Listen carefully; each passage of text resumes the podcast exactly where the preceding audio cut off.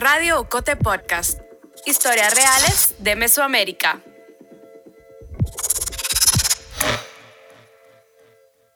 Un portón gris y unos soldados resguardan la entrada principal de Mariscal Zavala, una brigada militar al nororiente de la ciudad de Guatemala, un lugar que desde 2010 funciona también como prisión de alta seguridad.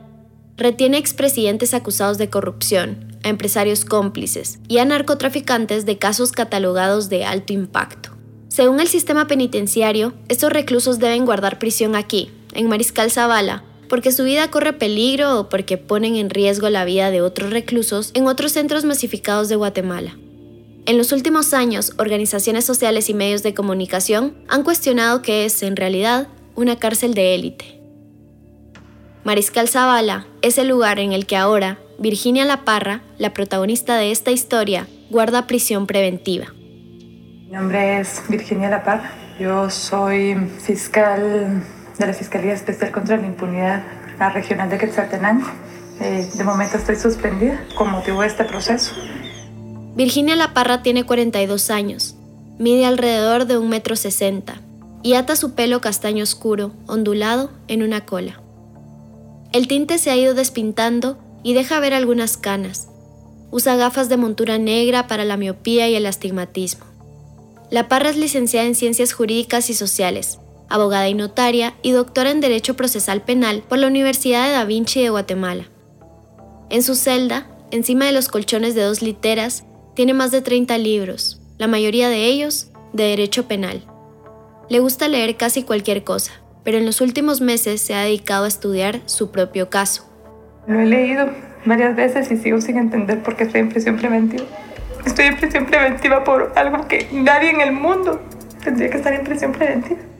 Soy Melissa Rabanales, periodista de Ocote, y en este episodio de Radio Ocote Podcast presento los hechos del caso de Virginia La Parra, una fiscal que llevaba 16 años en el Ministerio Público, los últimos seis al frente de la Fiscalía Especial contra la Impunidad de Quetzaltenango.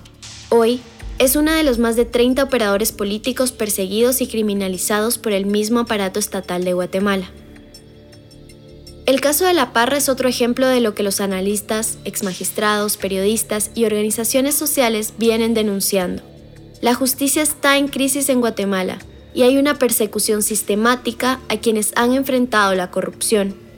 En este episodio te explico por qué llegó a prisión y quiénes están involucrados. La entrada al centro preventivo de Mariscal Zavala queda justo al lado de una colonia residencial, en la zona 17 de Ciudad de Guatemala. Unos 10 soldados y agentes del sistema penitenciario registran a las visitas antes de dejarlas pasar. Les piden sus documentos de identificación y hacen una revisión rutinaria y no muy exhaustiva. Para llegar a donde están los reclusos en Mariscal Zavala, las visitas tardan unos 6 minutos a pie en atravesar un camino de tierra rodeado de un bosque de pinos. Al final del camino hay tres sectores, cada uno con su propia entrada. Para el 9 de mayo de 2022, en esta prisión habitaban 258 hombres y 18 mujeres. Al primer sector se le conoce como área común. Es una especie de pequeño barrio, con pasajes angostos. Ahí no hay celdas. Son carpas de vinil y algunas pequeñas champas con paredes de tabla yeso donde guardan prisión reos hombres. El siguiente complejo es mucho más lujoso. Tiene un portón negro de metal y una garita de seguridad con un guardia del sistema penitenciario. Adentro, viviendas de uno y dos niveles pintadas de color blanco, puertas de madera y varias ventanas, como una colonia residencial. Tiene pequeños pasillos de cemento, jardines con cipreses frente a las casas y en las áreas comunes. Ahí está el expresidente de Guatemala, Otto Pérez Molina. El tercer complejo es el más pequeño. Es un sector de aislamiento al que se le conoce como Bartolinas. El espacio es más precario que los otros dos, al caminar se levanta el polvo. Una puerta de rejas de metal es la entrada al sector. Adentro hay tres celdas. La primera mide unos 15 metros cuadrados. Tiene paredes de bloc pintadas de blanco y una puerta azul de metal, pesada. Casi siempre está cerrada. Solo se abre un par de horas diarias, además de los martes y sábados, los días de visita. El resto del tiempo, la luz del sol solo entra al cuarto por una pequeña ventana en la puerta En esta celda, en la que caben dos literas, una mesa pequeña y un baño sin puerta con una ducha, un inodoro y un lavamanos, es en la que ahora, a mediados de mayo de 2022, Virginia La Parra lleva casi tres meses encerrada. Las autoridades del Ministerio Público reportaron la tarde de este miércoles la captura de la ex jefa de la Fiscalía Especial contra la Impunidad de Quetzaltenango, Lilian Virginia La Parra, a quien señalan de supuestamente haber abusado de su autoridad. Hasta antes de su captura, el miércoles 23 de febrero de 2022, Virginia La Parra era agente fiscal y lideraba la Fiscalía contra la Impunidad, la FESI, en la sede de Quetzaltenango, departamento en el occidente de Guatemala. La FESI nació en 2008 para investigar casos de alto impacto. Se creó en paralelo con la CICIG, la Comisión Internacional contra la Impunidad en Guatemala, un órgano independiente que surgió de un acuerdo entre Naciones Unidas y el gobierno de Guatemala.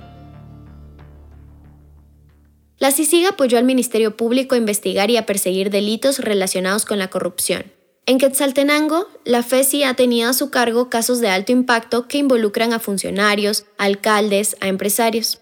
Por ejemplo, ha investigado al exalcalde de Quetzaltenango, Jorge Rolando Mito Barrientos, imputado por el delito de fraude, por recibir sobornos de empresarios. La Parra también señaló malas prácticas de algunos operadores de justicia. Esto le hizo ganarse enemigos. Vamos a ir cinco años atrás en el tiempo, a 2017.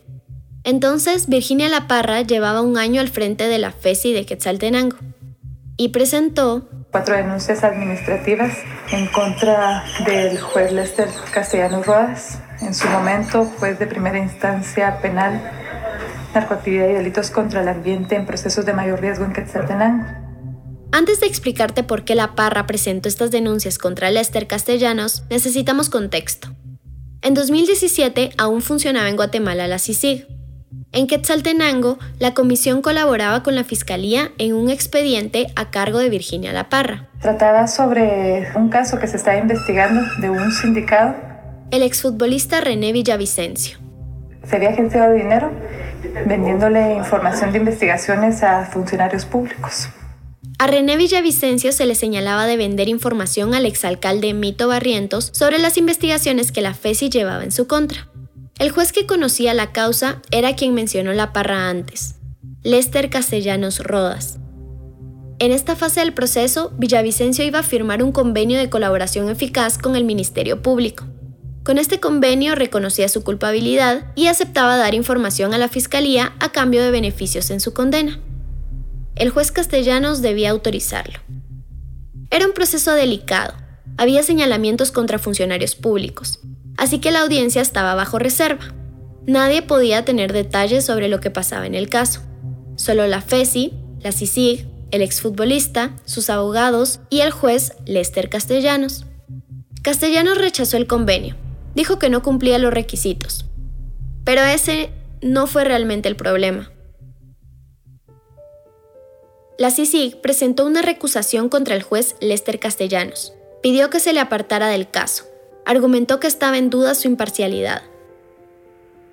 Unos días antes, un abogado, Omar Barrios Osorio, que era amigo del juez Castellanos y director del Centro de Estudios de Derecho, una institución privada de formación, había hecho una publicación en fecha 22 de agosto del año 2017 donde él se refiere a una solicitud totalmente improcedente, dice, de un convenio de colaboración eficaz. Pero eso no era posible si no tenía información del, del caso, o sea, tuvo que haber tenido acceso a la documentación.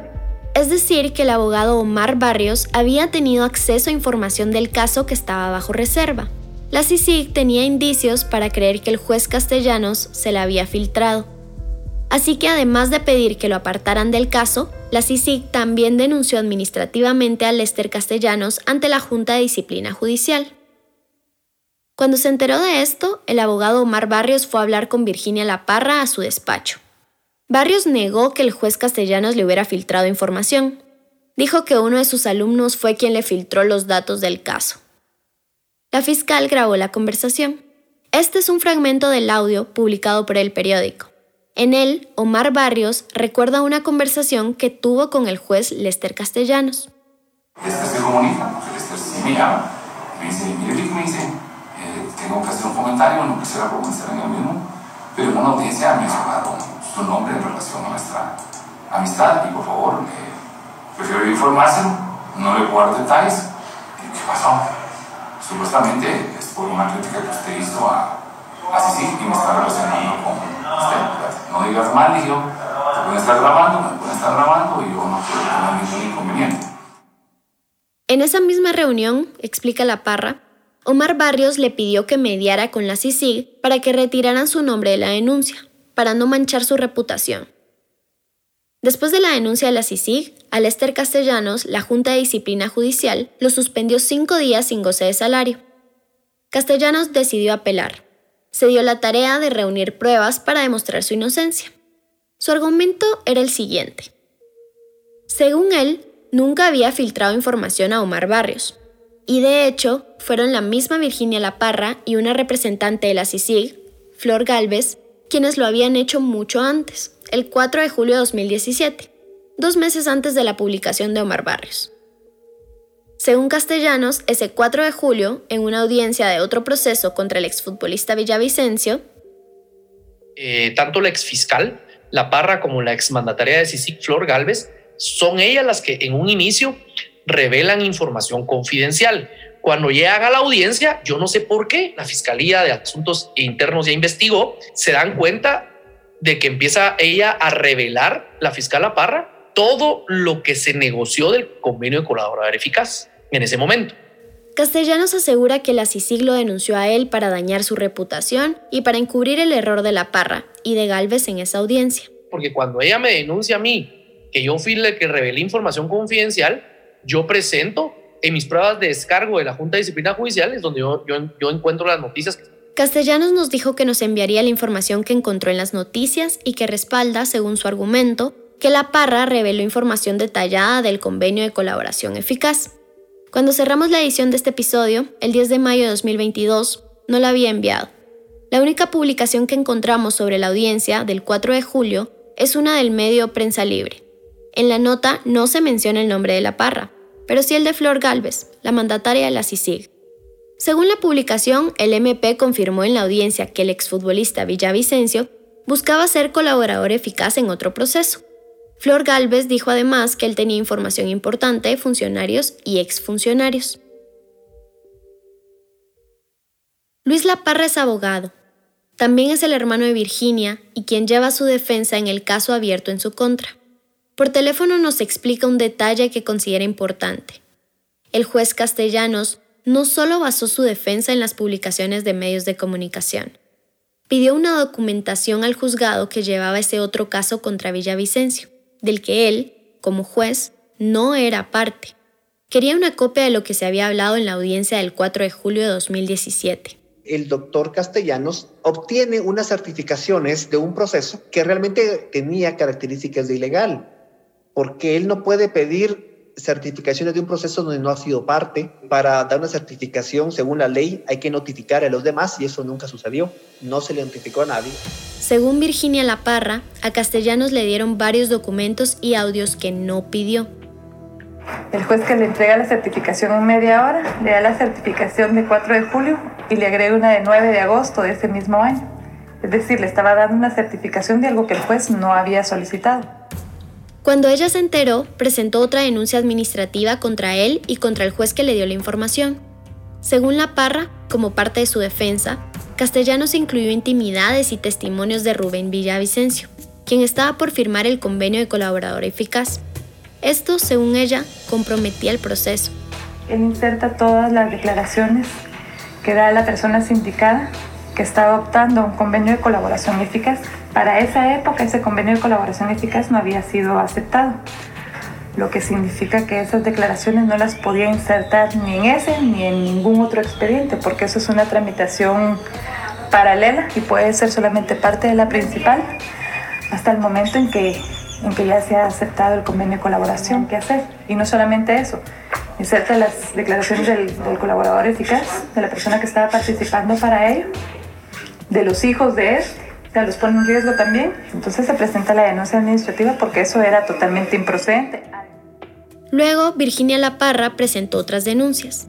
Lo explica su hermano Luis. Y la tercera y la cuarta fue porque cuando él, en definitiva, sí fue separado del proceso. Eh, un año después de eso seguía haciendo publicaciones y hablando, atacando a, a Facey de ese proceso, entonces se le denunció porque él se pronunció en dos medios, vea Canal y en la antigua, se le memoria no me falla. Doctor Lester Castellanos Roas. Según he logrado escudriñar el tema que usted nos va a denunciar la tarde, la noche del día de hoy, este es un enlace en vivo, todo se deriva de no querer aceptar las imposiciones puestas por la FESI de Quetzaltenango conjuntamente con la CICIG. ¿Es verdad o es mentira? Eso es totalmente cierto, Karina. La verdad es de que ha sido de, a raíz de yo no querer acceder a ciertas cuestiones improcedentes, en algunos casos en Quetzaltenango. Ahora Castellanos asegura que estaba en su derecho de pedir información sobre esa audiencia. Y de hecho, la Junta de Disciplina Judicial aceptó la apelación y desestimó las denuncias en su contra. Levantaron la sanción de cinco días sin goce de salario. Ahí fue cuando él decidió contraatacar. Entonces yo ahí mismo, en ese momento, no solo me sirve para mis pruebas de descargo ante la Junta de Disciplina Judicial, sino que presento a título personal, como Lester Castellanos, mi denuncia penal. Una denuncia penal contra Virginia La Parra. Más de la historia al regreso de la pausa.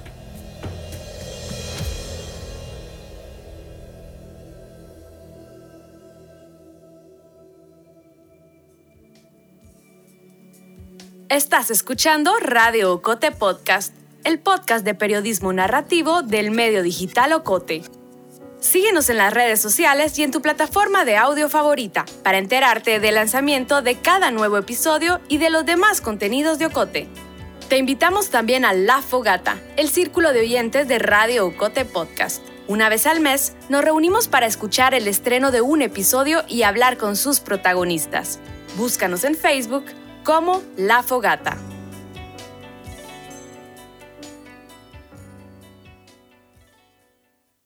Antes de la pausa supimos que después de que desestimaran las denuncias administrativas en su contra, el juez Lester Castellanos decidió denunciar penalmente a Virginia La Parra. La señaló de falso testimonio, de usurpación de funciones y de abuso de autoridad. ¿Dónde están las facultades que usted dice tener para haber denunciado al juez? Y no solo, o sea, al juez, no a título personal, sino a título de fiscal de la FESI. No están en el manual del fiscal, no están en el acuerdo de creación de la FESI, no están en la ley orgánica del MP. Según Castellanos, Virginia La Parra no tenía atribuciones para denunciarlo como fiscal. Para algunos expertos, como el abogado, doctor en Derecho y profesor Carlos Calderón Paz, el argumento de Lester Castellanos no tiene ningún sustento legal. Según él, la Parra no solo tenía derecho de denunciarlo, sino también la obligación. 297 y 298 del Código Procesal Penal regula la denuncia y luego denuncia obligatoria, remarcando la denuncia obligatoria como para los funcionarios y empleados públicos eh, que por razón de conocimiento de oficio conocen de delitos y tienen la obligación de denunciarlo. Por otra parte, tenemos en el Código Penal una omisión de denuncia quien tiene conocimiento de, algo, de alguna situación y no lo pone en información de autoridades, también hay omisión de denuncia. Algo específico sobre denuncias administrativas no existe, porque la, la denuncia está prevista para el proceso penal. Sin embargo, lo, si se puede lo más, se podría lo menos en una interpretación que se, en lógica jurídica se llama de lo más a lo menos. Si se puede denunciar a lo más, se podría a lo menos. Esto quiere decir que si Virginia La Parra tenía la opción de hacerlo más, denunciarlo penalmente, podía hacerlo menos, denunciarlo administrativamente, como ya lo había hecho la CICIG. Además, Calderón asegura que en las leyes y manuales administrativos es imposible detallar todos los procedimientos. Eso no quiere decir que algo que no esté explicado se convierta en un delito. O sea, hay muchas cosas que no se van a decir, ¿va? Que no se puede orinar en la oficina donde está el jefe. Es una exageración lo que estoy diciendo, pero es una manera de darle a entender que es algo eh, que no se, no se puede regular exactamente todo, pues en un manual no va a existir todo. Para la abogada María Eugenia Solís, quien fue gestora en la Oficina de Protección de Testigos del Ministerio Público, el argumento del juez Lester Castellanos es una aberración jurídica. Lo califica como una excusa sin fundamentos legales para cobrar venganza. Son cosas absurdas, arbitrarias, es terrible, es terrible. Pero además el manual del fiscal puede existir, pero no es superior a la ley, ni es superior a los principios en que deben aplicarse las normas procesales, pues, y hacer la valoración de las situaciones. La defensa de la Parra coincide con María Eugenia Solís y con Carlos Calderón. Dicen que es imposible sostener el argumento porque en ningún manual, ni siquiera en la ley orgánica del Ministerio Público, existe algún apartado que explique quién tiene la potestad o no de denunciar administrativamente a un juez. Una denuncia penal, como la que planteó Castellanos contra Virginia La Parra, tiene implicaciones más graves que una denuncia administrativa. Cuando se denuncia administrativamente a un fiscal, esta queja se conoce a lo interno del Ministerio Público y puede llevar una sanción. Pero una denuncia penal implica que se comete un delito. Eso quiere decir que se asigna a una fiscalía para investigarla y se inicia un proceso que puede terminar en juicio y en una condena en cárcel. Según los abogados que consultamos para este episodio, no era lo que procedía, si Virginia La Parra se hubiese equivocado al denunciar a Castellanos y él quería denunciarla a ella, debió haberlo hecho primero por la vía administrativa. Carlos Calderón lo explica.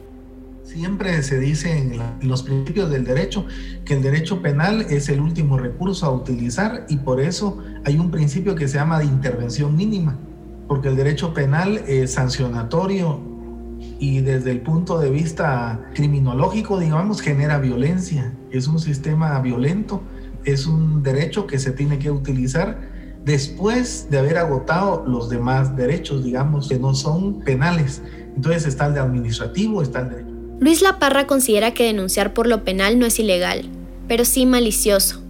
En ese entonces, la Fiscalía de Asuntos Internos tampoco creía que hubiese argumentos suficientes para abrir un proceso. Viene la Fiscalía del Quetzaltenango dos veces desestima el proceso a favor de la doctora La Parra. La propia Fiscalía de Asuntos Internos dijo, señor juez, esto no es delito, vamos a desestimar. Pero Lester Castellanos insistió y se opuso a la desestimación. Así que el caso contra La Parra continuó abierto desde 2018.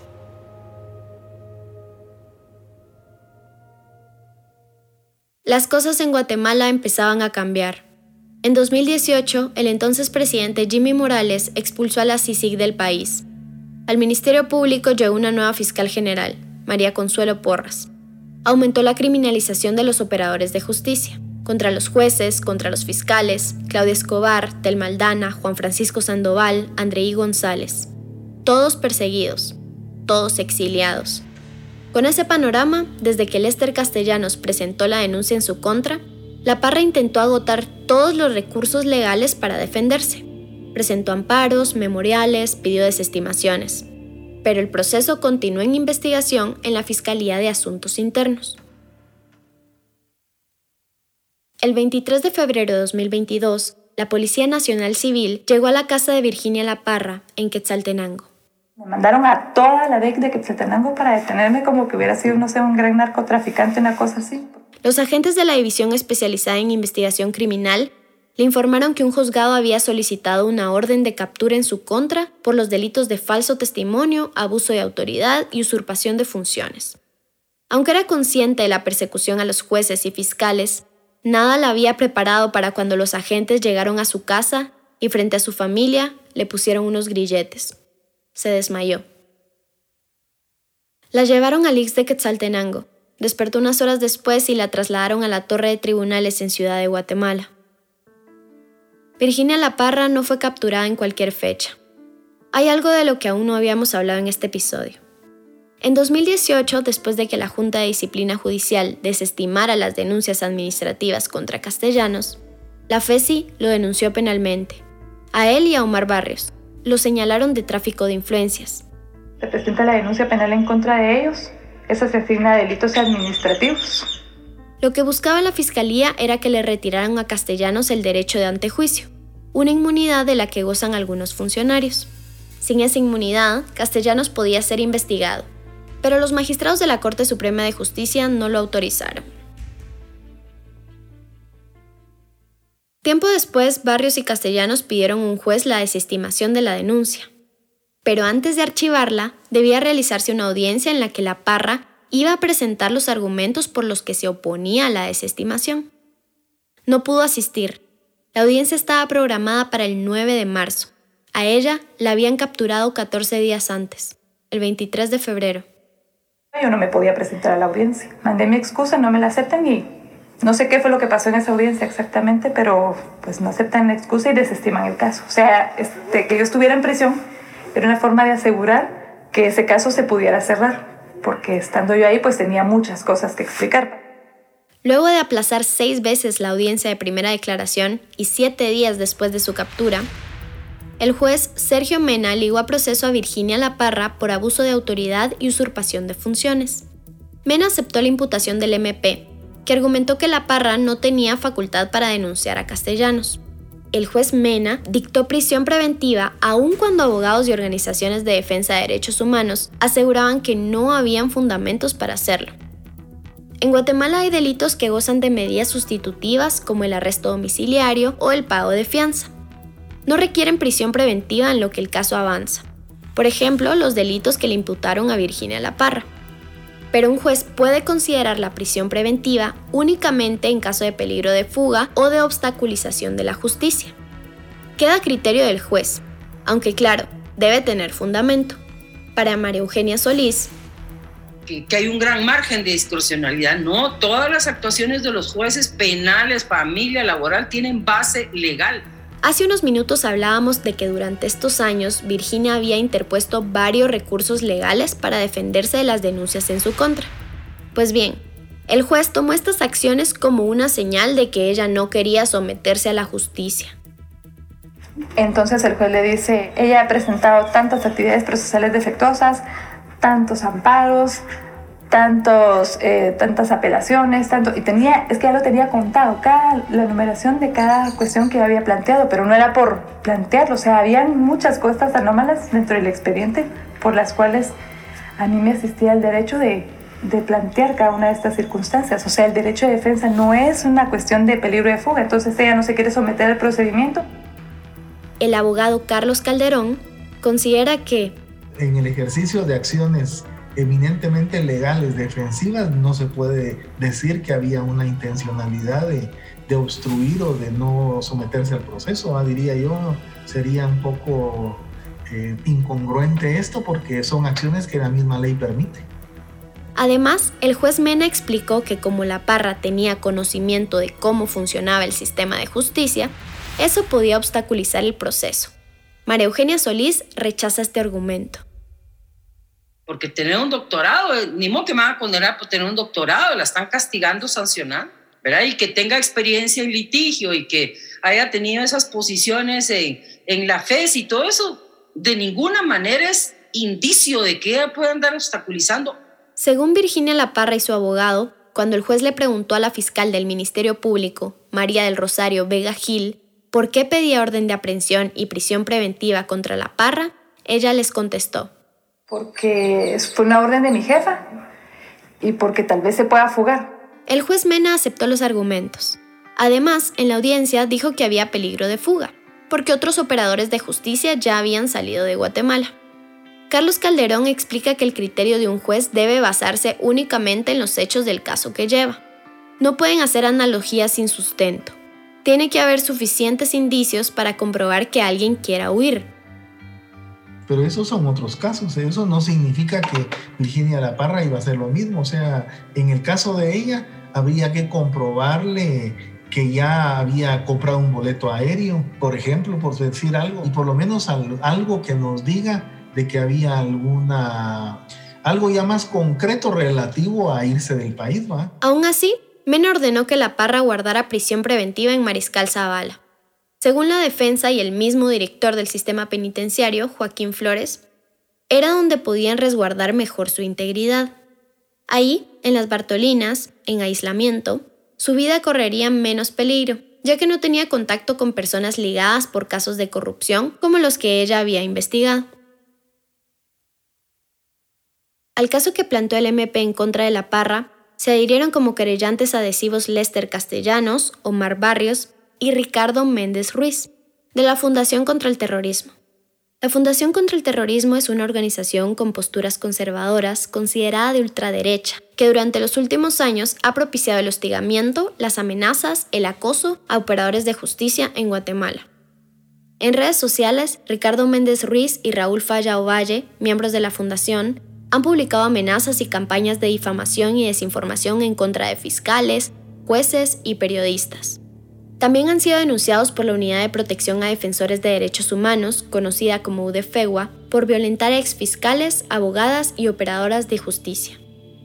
Méndez Ruiz forma parte de la lista Angel del Departamento de Estado de Estados Unidos, integrada por personas identificadas como aliados de estructuras criminales y señaladas de corrupción. María Consuelo Porras, la actual fiscal general, también está en la lista. El abogado Ramón Cadena, quien dirigió la Comisión Internacional de Juristas, explica que los miembros de la fundación actúan como una organización de choque. ¿Qué hace la fundación como querellante adhesivo en este caso? Ellos argumentan que, que uno de los objetivos de la fundación es luchar contra el terrorismo y que por eso se les debe de aceptar en estos casos, pero no es así. Es que es toda una confabulación en contra de Virginia La Parra, en donde hay jueces, eh, Lester, eh, en donde hay abogados, Omar Barrios. Y yo creo que el odio viene porque la FESI jugó un papel bien importante en la lucha contra la impunidad. Jugó un papel importante en eh, denunciar a funcionarios que estaban cometiendo actos de corrupción y por lo tanto ahora la venganza es detenerlos. Virginia La Parra recuerda que una vez, antes de entrar a una audiencia, Raúl Falla Ovalle le gritó a sus espaldas. Alguien tiene que pagar por todo lo que hicieron, por todas las personas a las que metieron a prisión. Organizaciones como UDEFEGUA, Amnistía Internacional, la Federación Internacional de Derechos Humanos, abogados y organizaciones sociales coinciden en que el caso de Virginia La Parra se trata de una detención arbitraria.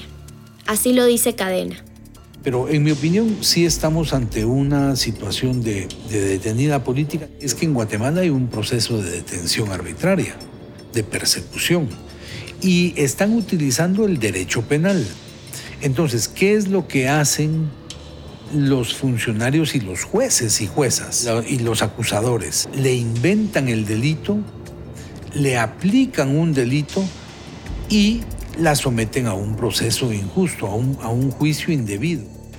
Juan Francisco Sandoval asegura que es un esfuerzo por desarticular la FESI y perseguir a quienes luchan contra la corrupción. Y además de que se carece de elementos que permitan sostener el encarcelamiento de Virginia La Parra, lo que vemos acá es que eh, lo que existe de trasfondo es una venganza de una persona cercana al presidente de la República.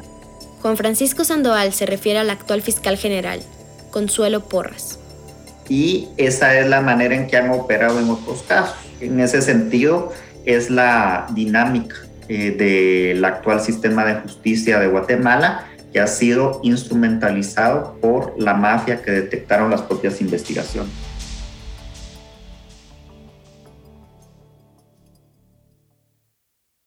El 4 de abril, más de dos meses después de la detención de La Parra, el juez Sergio Mena se excusó de conocer el caso unos días antes, ella había entregado dos cartas al Procurador de Derechos Humanos, Jordán Rodas, en donde denunciaba su detención arbitraria. Aseguraba que estaba presa por ser mujer y por haber investigado la corrupción y explicaba los procesos que consideraba ilegales por parte del juez Mena. Mena argumentó que ella buscaba dañar su reputación al hacer dudar de su imparcialidad. El 26 de abril, la Sala Tercera de la Corte de Apelaciones rechazó la excusa y le ordenó continuar con el caso. A inicios de mayo no había fecha para la siguiente audiencia de etapa intermedia, en la que el Ministerio Público presentará las pruebas contra La Parra. Su hermano, Luis La Parra, y el equipo de abogadas de la defensa hacen lo posible por agotar todos los recursos legales y juntar pruebas a su favor. Y mientras, Virginia La Parra sigue presa en su celda. El 18 de abril de 2022, la cuenta de Twitter arroba dictalor502 publicó un video de ella en prisión. El video fue replicado por las cuentas de Ricardo Méndez Ruiz y Raúl Falla Ovalle, quienes dijeron que ella tiene un trato especial en la cárcel. En el video solo se le ve de pie, hablando con alguien en una celda. Virginia La Parra no sabe quién la grabó, aunque cree que alguien le pagó a algún recluso o guardia para que lo hiciera. Dice que ella nunca va a estar segura, ni dentro ni fuera de la cárcel. En un cuarto, donde apenas puede ver la luz, piensa. Tengo dos niñas pequeñas, pero a veces eso no le importa. No verlas, no poder hablar con ellas, no poder cuidarlas. Es espantoso. Y no te imaginas lo terrible que puede ser escuchar sus gritos de llanto cuando se va. Yo soy claustrofóbica, ustedes no se pueden imaginar la desesperación que a veces me entra. Ayer fue uno de los peores días que he tenido. Es una desesperación horrible, o sea, mantener la puerta, ver la luz por una ventanita es horrible. Eh, ahorita me están dejando salir una, una hora en la mañana y después de un requerimiento que se tardó casi dos meses en que resolviera, este, me están dejando salir dos horas por la tarde. Entonces eso ya es un desahogo. Pero igual, o sea, estar preso es estar preso, estar aquí encerrado es una constante tortura, de verdad. O sea, es una, es una situación que no le deseo yo a nadie jamás. Las entrevistas y el guion de este episodio los hice yo, Melissa Rabanales. La edición es de Carmen Quintela, la producción y el montaje sonoro de Isaac Hernández con el apoyo de José Manuel Lemus y Lucas Apiola. El diseño gráfico es de Alejandro Espiliari. La voz institucional de Radio Cote Podcast es de Lucía Reynoso Flores. Julio Serrano Echeverría es el coordinador creativo. Alejandra Gutiérrez Valdizán es la directora general y editorial de Ocote.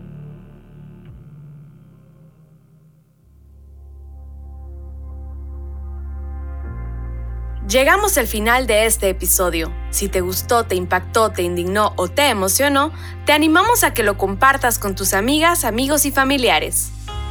Sigue nuestro canal en tu plataforma de audio favorita para que te notifique cuando estrenemos un episodio. También puedes suscribirte al correo de Ocote para recibir semanalmente nuestro newsletter. Experimenta nuestra página web agenciaocote.com para otras historias en otros formatos. Radio Ocote Podcast es producido en Guatemala por el equipo de Ocote, con el apoyo financiero de Seattle International Foundation. Ocote trabaja con el apoyo de los fondos operativos de Servicios Ocote, Foundation for a Just Society y el Fondo Centroamericano de Mujeres FCAM con Oak Foundation.